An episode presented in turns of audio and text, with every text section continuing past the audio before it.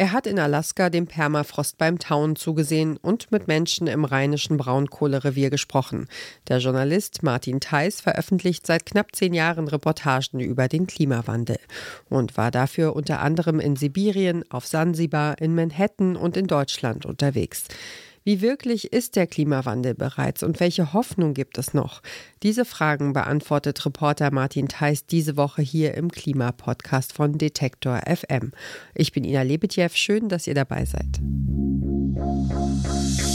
Mission Energiewende. Der Detektor FM Podcast zum Klimawandel und neuen Energielösungen. Eine Kooperation mit Lichtblick, eurem Anbieter von klimaneutraler Energie für zu Hause und unterwegs. Der Klimawandel zählt zu den größten Herausforderungen, denen die Menschheit derzeit gegenübersteht. In den vergangenen Jahren haben vor allem viele junge Menschen den Ernst der Lage verstanden und sind für mehr Klimaschutz auf die Straße gegangen. Aber wie erklärt man den ganz Jungen, den Kindern, in welcher Lage wir uns befinden und welche Auswirkungen der Klimawandel in verschiedenen Regionen der Welt hat? Darum geht es in dem autofiktionalen Buch Endzeitreise, als mein Sohn mich fragte, wann die Welt untergeht. Martin Theis erzählt darin von seinen Reportagen, für die er unter anderem nach Alaska, Sansibar und in die Mongolei gereist ist. Und er erzählt, was vor seiner eigenen Haustür passiert. Dazwischen gibt er Einblicke in Gespräche mit seinem Sohn, der eben gern wissen will, ob und wann die Welt untergeht. Auf der Leipziger Buchmesse hat mein Kollege Gottfried Haufe mit Martin Theis über sein Buch gesprochen und dieses Interview hört ihr jetzt. Martin, erstmal schön, dass du da bist. Dankeschön. Schön, dass ich hier sein darf. So. Hallo an alle. Genau. Und damit äh, gehen wir direkt rein. Also, wie wir eben schon ähm, gesagt haben, du bist seit vielen Jahren in der Welt unterwegs, ähm, erzählst vom Klimawandel, berichtest von äh, Orten, die du besucht hast, äh, wie die Orte sich verändern. Und jetzt frage ich mich beim Aufschreiben dieses Buches, wie war es für dich, diese Orte gedanklich wieder, wieder aufzusuchen? Hast du also auch eine äh, Zeitreise nochmal erlebt? Ja, auf jeden Fall. Ich habe gemerkt, äh, das äh, Buch hatte so einen Verdauungseffekt eigentlich. Also ich war teilweise, hat mich das Thema schon ziemlich belastet. Ähm, ich beschäftige mich jetzt seit 2016 intensiver damit und habe viele Orte gesehen, wo man die Auswirkungen der Klimakrise schon spürt. Und das entfremdet einen zum Teil so ein bisschen von, vom eigenen Umfeld auch, weil jeder geht zu seinen eigenen Dingen nach. Ich äh, verdränge das auch äh, und ich kann das verstehen, wenn jeder so seine, seine eigenen Themen hat im Alltag.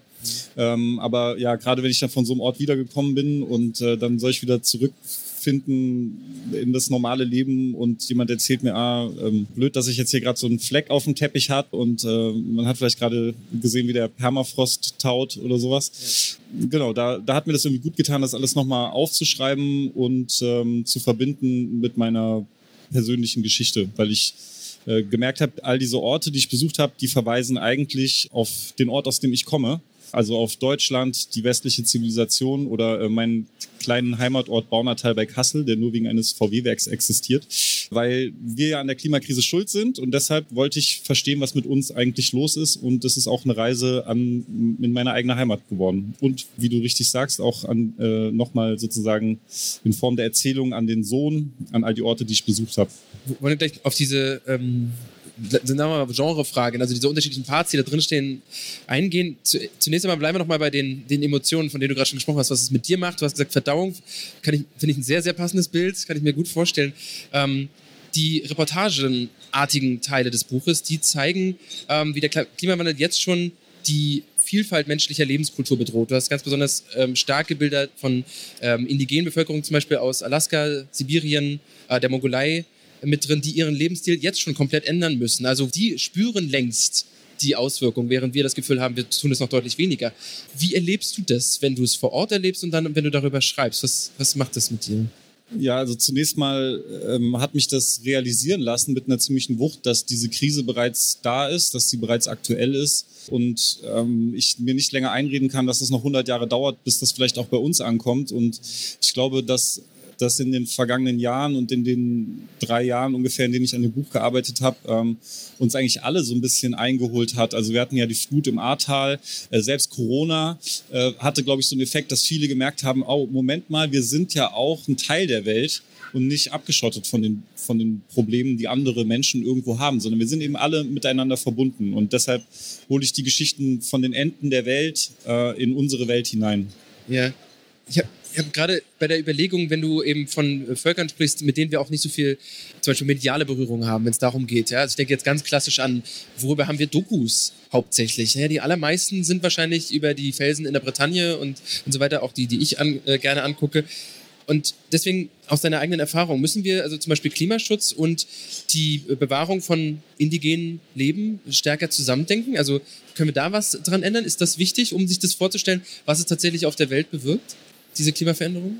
Also ich kann natürlich auch nicht so aus meiner Haut ähm, die indigenen Völker, die wir jetzt alle mal so in einen Topf werfen, aus meiner Perspektive zu betrachten. Äh, ich glaube, wir neigen dazu, das auch immer ein Stück weit zu romantisieren äh, und uns das so vorzustellen, als würden die so im Einklang mit der Natur leben. Und äh, da muss man, glaube ich, ein bisschen aufpassen, dass man nicht so in diese Falle tappt, weil äh, die auch irgendwie wollen, dass ihre Kinder zur Schule gehen und so.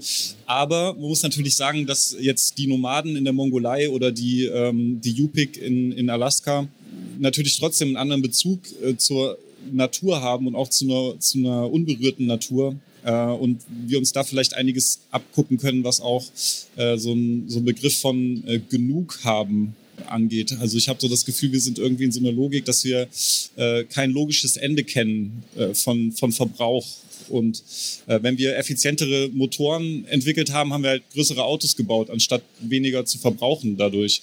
Und äh, weil wir aus dieser Spirale nicht rauskommen, stehen wir vor diesem Problem. Und äh, ich glaube, äh, das ist etwas, das man von, von anderen Menschen, anderen Kulturkreisen vielleicht lernen kann, auch wenn die Versuchungen äh, unserer Zivilisation dort auch zu spüren sind. Ja.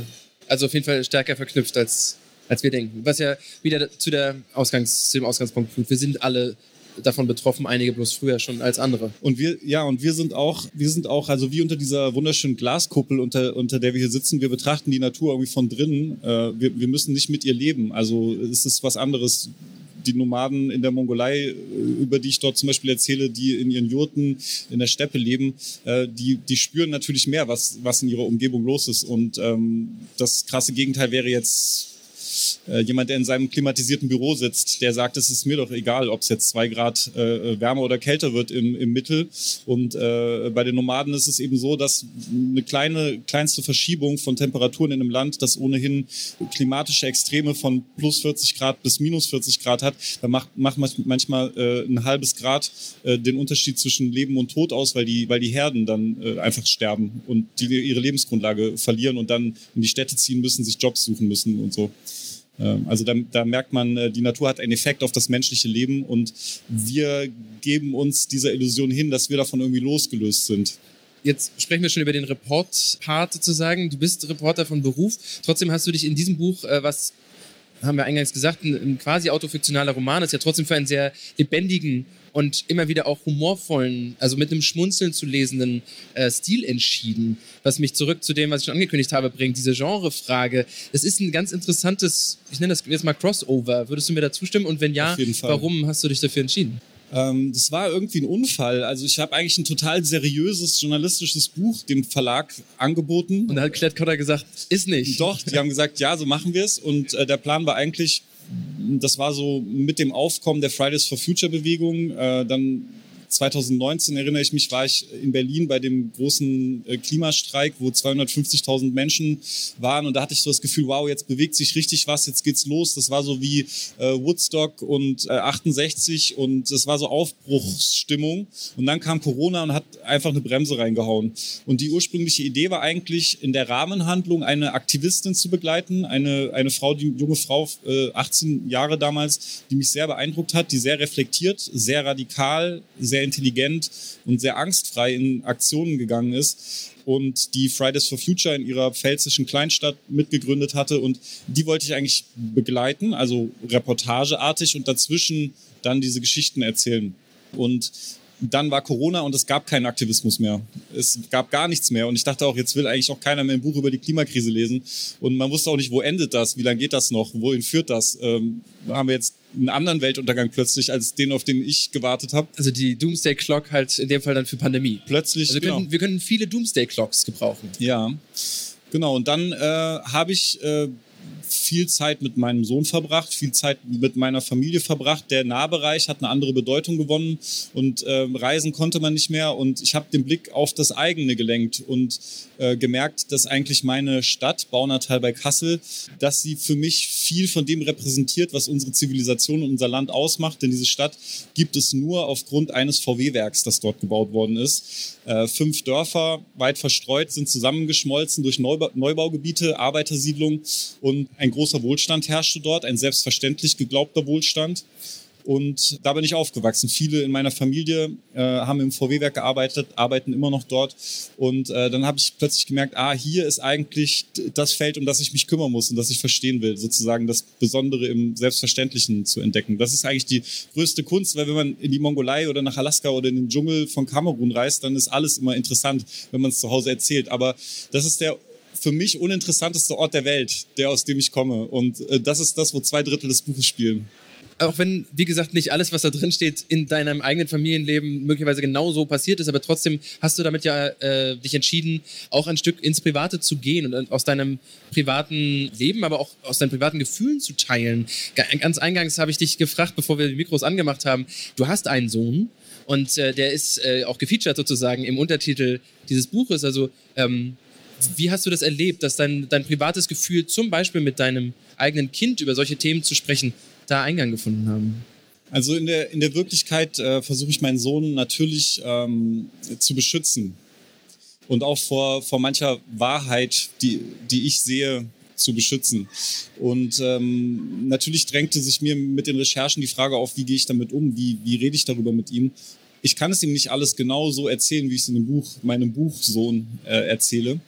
Ähm, aber es war für mich eigentlich so ein Gedankenspiel, äh, das, mal, das mal durchzuspielen. Und ähm, ja, die, die Figuren haben sich damit auch ein bisschen verselbstständigt, so in ihrer, in ihrer Reaktion. Und es ist auch ein bisschen, äh, dieses Ich ist auch ein bisschen ein, eine übersteigerte Version meiner selbst in der, in der, in der Angst oder Hilflosigkeit, die ich aber auch manchmal genauso gespürt habe. Aber es ist sozusagen die Kontrastfolie von jemandem, der sagt, das überfordert mich selbst manchmal, aber da ist auch der Mensch, dem ich das erklären muss. Und äh, dass dieses Ringen und diese Unklarheit und diese Brüche, dass man ja auch selbst Teil dieser Zivilisation ist und ja auch selbst mitmacht. Und ich habe auch selbst Flugzeuge bestiegen, um an diese Orte zu kommen.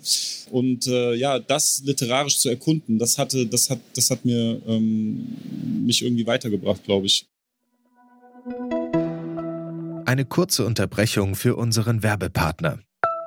Euer Laptop läuft mit 100% Ökostrom, eure Heizung mit klimaneutraler Wärme, in der Garage lädt euer Auto und auf dem Dach erzeugt ihr euren eigenen Solarstrom. Klingt nach Zukunftsmusik, ist aber jetzt schon leicht zu haben. Bei Lichtblick bekommt ihr alles, was ihr für einen klimaneutralen Lebensstil braucht. Jetzt einfach wechseln zu Deutschlands größtem Ökostromanbieter. Jetzt äh, wenn wir nochmal inhaltlich werden, du schreibst in deinem Buch, äh, die Politik kann, wenn sie will, an einer Stelle. Ähm, wir haben die Daten, die Naturkatastrophen werden stärker. Und damit die große Frage, die allseitige Frage, was muss deiner Meinung nach passieren, bis wir dann alles geben?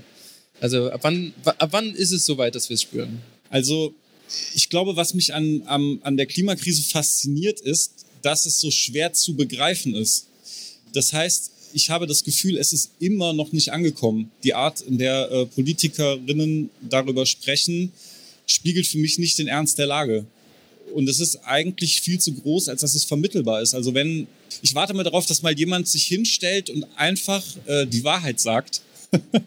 also einfach mal sagt, es sieht wirklich nicht gut aus und wir müssten jetzt im Prinzip das tun, was wir mit Corona äh, versucht haben, ähm, nämlich radikal umzuschwenken. Und das ist eine unangenehme Wahrheit. Und ich glaube, also mich, ich glaube, es ist ein sozialpsychologisches Problem. Wir sitzen in einem Garten und das Haus brennt und wir löschen das Haus nicht, weil es in dem Garten noch okay ist. Aber der Garten wird zunehmend ungemütlicher. Und ich glaube, was passieren muss, um auf deine Frage zurückzukommen, ist, dass wir das verstehen. Und ich glaube, dass uns, äh, dass wir deshalb Geschichten er erzählen müssen. Oder zumindest ist das mein Versuch und meine Art, damit umzugehen. Ich kann eh nicht anders als darüber nachdenken.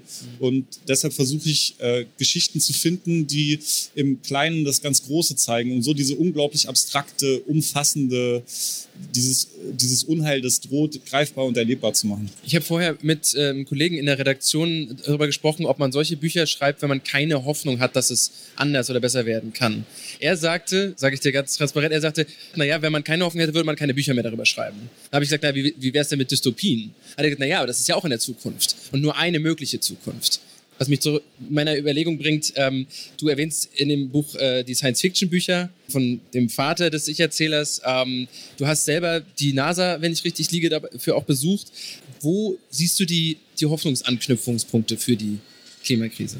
Dass es nie so ein großes Thema war wie jetzt, äh, dass in dieser Krise viele, viele Menschen, die die Krise bereits spüren oder mit der Krise bereits arbeiten, als Wissenschaftlerinnen, als äh, Betroffene, die Menschen, die im Rheinland um ihre, um ihre Dörfer gekämpft haben, die auch ganz normale Leute sind, die plötzlich durch die Realität des Tagebaus vor ihrer Tür einen Riss in ihrer Realität haben und dass sehr viel Bewegung äh, in diese Sache gekommen ist und Menschen an dieser Krise, in dieser Krise über sich hinauswachsen. Das, das gibt mir Hoffnung, weil all diese Geschichten, die ich erzähle, gehen von einer sehr ernsten Lage aus und es gibt immer ein Problem, aber es gibt auch immer Menschen, die in ihrem Wirkungskreis das, zu, das tun, was zu tun ist. Und das ist für mich eigentlich ein, ein sinnhaftes Leben.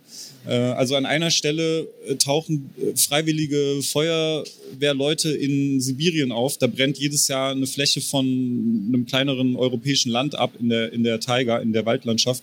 Und da hat eine Frau zu mir gesagt, das ist ein Tropfen auf einen heißen Stein, was die machen. Also die löschen mit einfachsten primitiven Mitteln Feuer, die von der Regierung geleugnet werden, die offiziell gar nicht existieren, weil es wird einfach brennen gelassen, das ist halt billiger.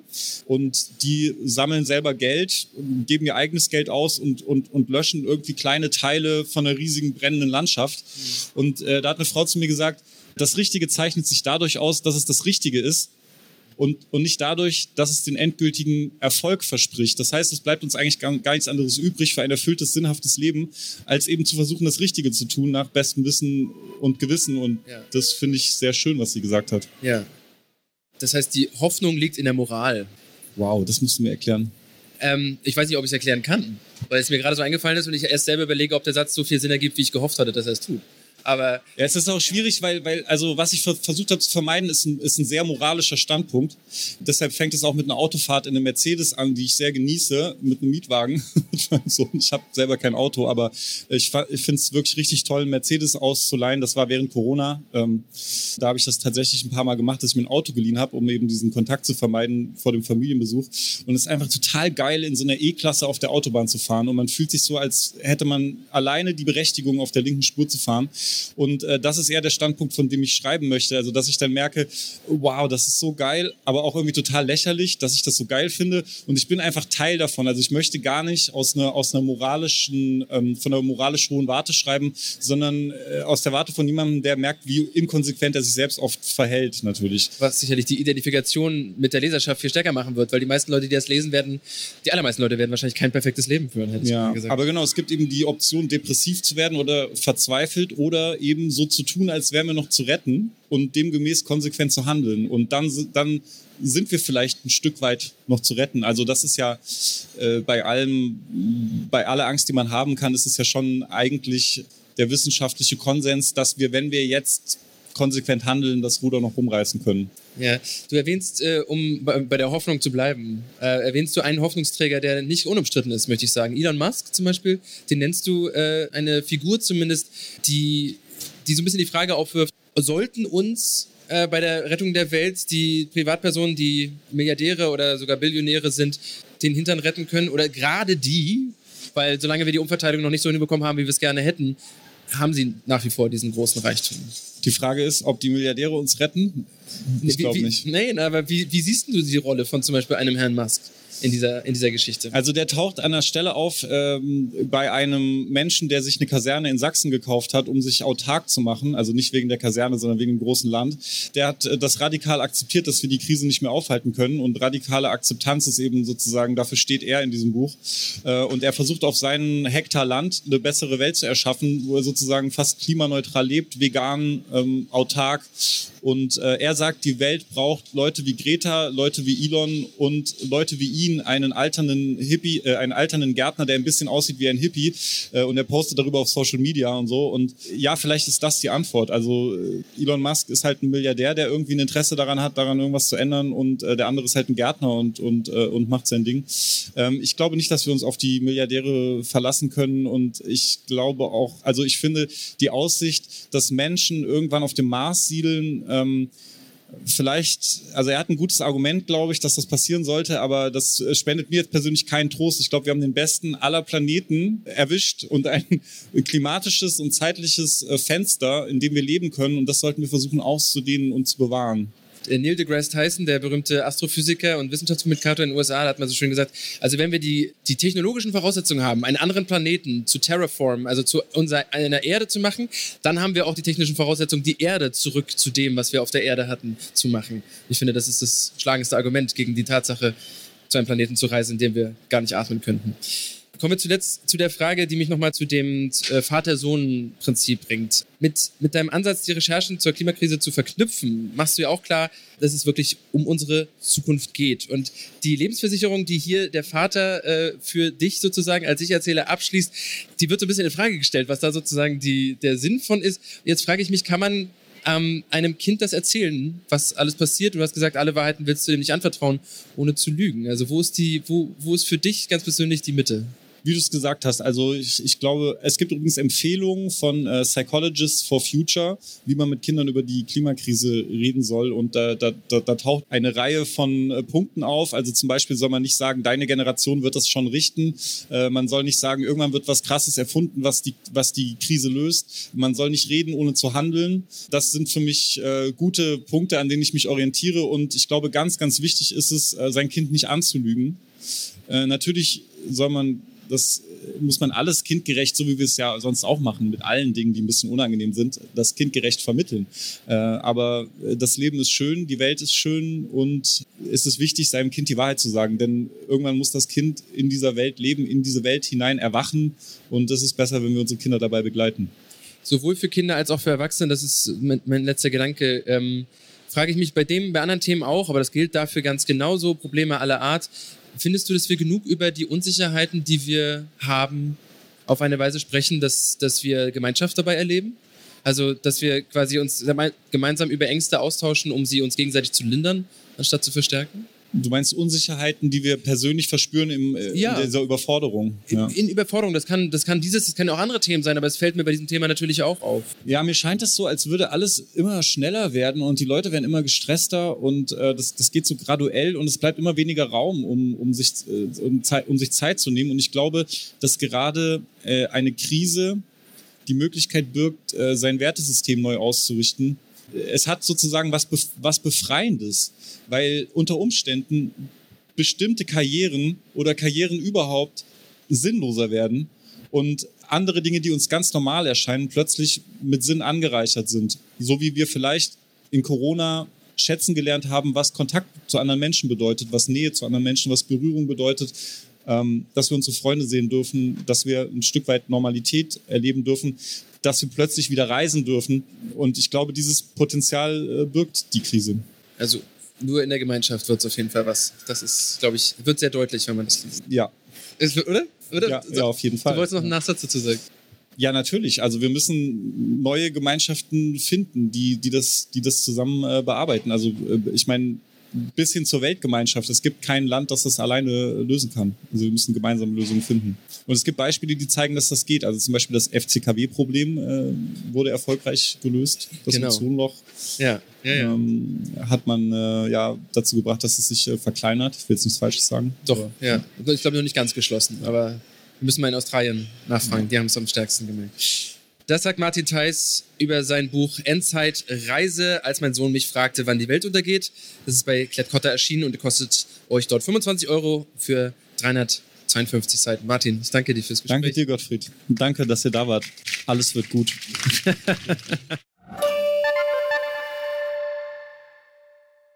Und das war's für diese Woche vom Klimapodcast von Detektor FM. Die Redaktion für diese Folge hatten Thilo Sauer und Alina Metz.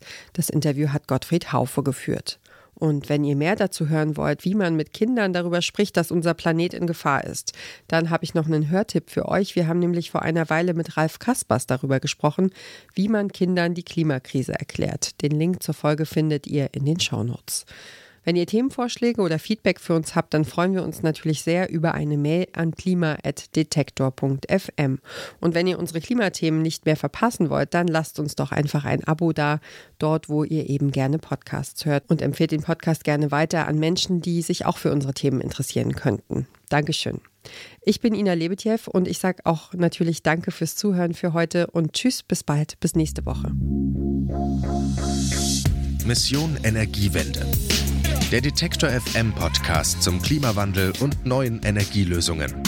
Eine Kooperation mit Lichtblick, eurem Anbieter von klimaneutraler Energie für zu Hause und unterwegs.